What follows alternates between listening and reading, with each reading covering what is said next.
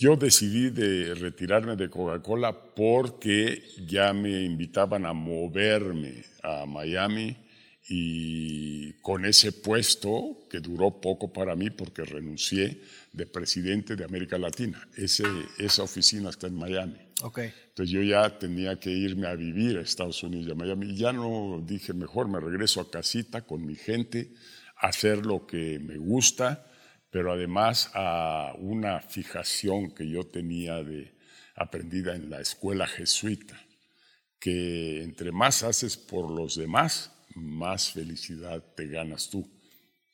Y eso me hizo volver aquí porque aquí tenía yo la oportunidad de ayudar gente de menores ingresos, gente con problemas, gente sin educación. Y fue mi punto más cercano de hacer por los demás de ser para los demás.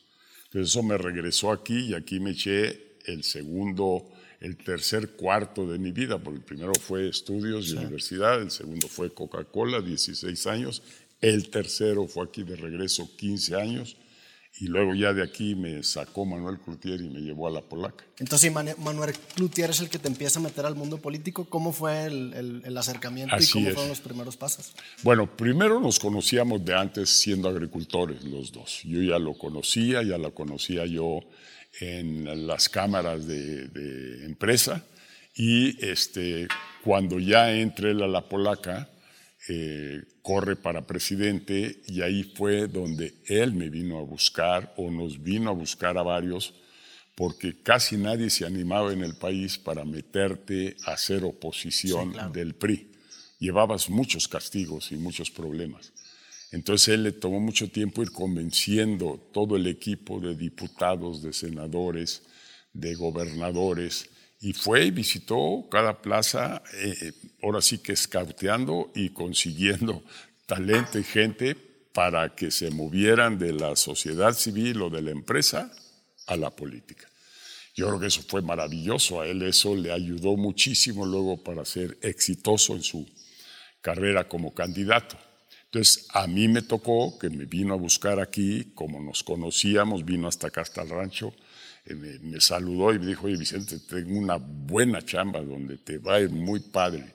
Este, no, gracias, gracias Manuel, pero yo estoy muy contento aquí en la congeladora, en las verduras. Y, no, no, no, insisto. Insistió y insistió hasta que me convenció de tomarme el riesgo, porque no iba yo muy convencido. Mucho menos mis padres y mi familia. Tú sabes, estás muy chavo para saber esto, pero pero en aquellos tiempos del PRI te torcían más duro que López Obrador, carajo. Es decir, eh, tú no jalabas con ellos, tú no entrabas a la CTM, tú no entrabas a la CNC, tú no entrabas a esto, a la Asociación de Productores, pelas, te aislaban y te castigaban fuerte. O sea, te, tomabas el riesgo de tomar un puesto de cargo público y si no te salían las cosas te castigaban, ¿no? Además, pero no podías ni siquiera tomar el puesto, no había puestos para la oposición, ellos tenían el 99% de los puestos. Así que lo que ellos trataban es evitar que la oposición entrara. Y esa oposición se destapa con Cárdenas, con Cárdenas cuando él corre para la presidencia, junto con Manuel Cloutier.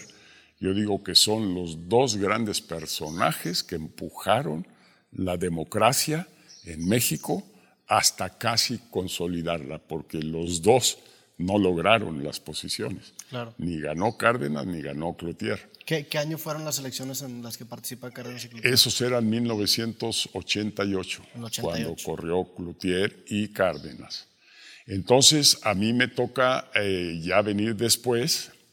Primero me meto eh, con la invitación de Manuel a diputado federal aquí en León, Internamente ese proceso, ¿cómo es? O sea, él te ofrece. Eh, bueno, entonces, aunque había elección interna dentro del PAN, había tan pocos animados y tan muchos temerosos que, no conseguían candidatos y no conseguían candidatos. Entonces, si todavía te pusieran obstáculos de cualquier tipo, pues menos entrabas.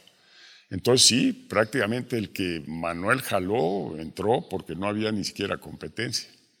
Y efectivamente eh, entré a candidato a diputado federal y ganamos por primera vez en la historia aquí en León las tres diputaciones federales. Él no ganó la presidencia, pero trajo mucha gente buena que empezamos a hacer un boquete, empezamos a empujar. ¿Y esa, esa popularidad aquí en Guanajuato, cómo surgió? O sea, empezaron a hacer movimientos, iniciativa privada, o sea, ¿cómo, cómo se empezó a generar especialmente tu popularidad, pero también la del partido aquí en Guanajuato? Porque sé que después te postulaste. El primero que viene con un sentido empresarial para reformar la política hacia cosas mejor planeadas, mucho mejor ejecutadas, con marketing y con muchas cosas, fue Manuel. Y la camada que él trajo, casi todos veníamos de, de negocios. Eh, Pancho Barrio, el negro Elizondo, Rufo allá en Tijuana. Eh, casi todos veníamos por esa vía porque es lo que él conocía. Entonces nos jaló y nos metió y se formó un equipazo en todo el país, todo el país. Y se hizo el movimiento muy grande. Tú ibas a, me tocó ir con él a Yucatán y bueno, se llenaba el Paseo Montejo y se llenaba la plaza pública. Guadalajara, increíble cómo surgió el movimiento y la fuerza que agarró aquí en León. Aquí en León, llenos completos, cada mitin y cada esto cuando el primer día que él vino a un meeting aquí no había ni 10 changos ahí a verlo. Pero cuando estaba ya terminando, por ejemplo, el cierre de su campaña aquí en León, apoteótico, ¿no?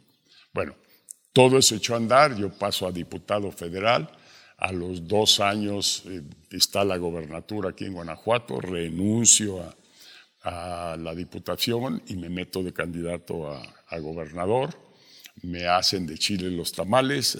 ¿Cómo, estuvo eso? Porque después hubo un gobernador interino, ¿no? O sea, ¿cómo, sí, un, fraude, un fraude monumental que hicieron aquí y yo organicé una protesta en las calles, en las carreteras, en el aeropuerto. Eh, protestamos fuerte hasta que Salinas, que estaba entonces, dio marcha atrás y retiró al supuesto ganador, que era Ramón Aguirre, lo mandó a España y dejó la posición abierta. Y entonces me entramos en una charla y dice él, reconozco que hubo fraude, que esto eh, fue muy mal hecho de parte del PRI y queremos rectificar y queremos que uno de ustedes sea gobernador. Y dije, ¿quién? ¿Quién me sugieres, Vicente? Le digo, pues aquí estoy, yo mero, yo, yo corrí, yo soy por quien la gente votó, entonces yo quiero la, la gobernatura. Eh, se negó y se negó y se negó. Dice, nombra a cualquiera menos tú. ¿Por qué? Eh, del partido, porque no quería dármela a mí. ¿A ti? Sí, yo creo que tenía miedo sí. Eh, o no sé qué. Pero no me la dio a mí y entonces yo elegí a Carlos Medina Plasencia, que fue el que entró en lugar mío el que entró a la, a la gobernatura por un periodo temporal a convocar una nueva elección. Ya se convocó esa nueva elección, ya volví a correr, gané tres por uno y ya fui gobernador. De gobernador me eché solo cuatro años, de los seis, y renuncié para irme a la presidencia de la República. En el 88 que va Cloutier y va Cárdenas es cuando va Salinas y gana Salinas. Exactamente. Ese sexenio, tú fuiste muy vocal también en ese sexenio. Empecé a apretar. y también ya te estabas metiendo en la vida política. ¿Cómo lo viviste? Te iba a preguntar si había cambiado un poco tu relación cuando pasa lo del gobernador interino, pero no, me, no, no, no sabía que, te había dicho que pongan a cualquiera menos a ti. Sí, sí, sí, así ¿Ese sexenio cómo lo Era de rompe y rasga en todas las elecciones, eran fraudes una y otra vez. Este, pues, pues así aguantó el PRI los 71 años, ¿no? Así, así, haciendo eso cada vez, cada seis años, poniendo al de ellos y mandando a volar a los demás.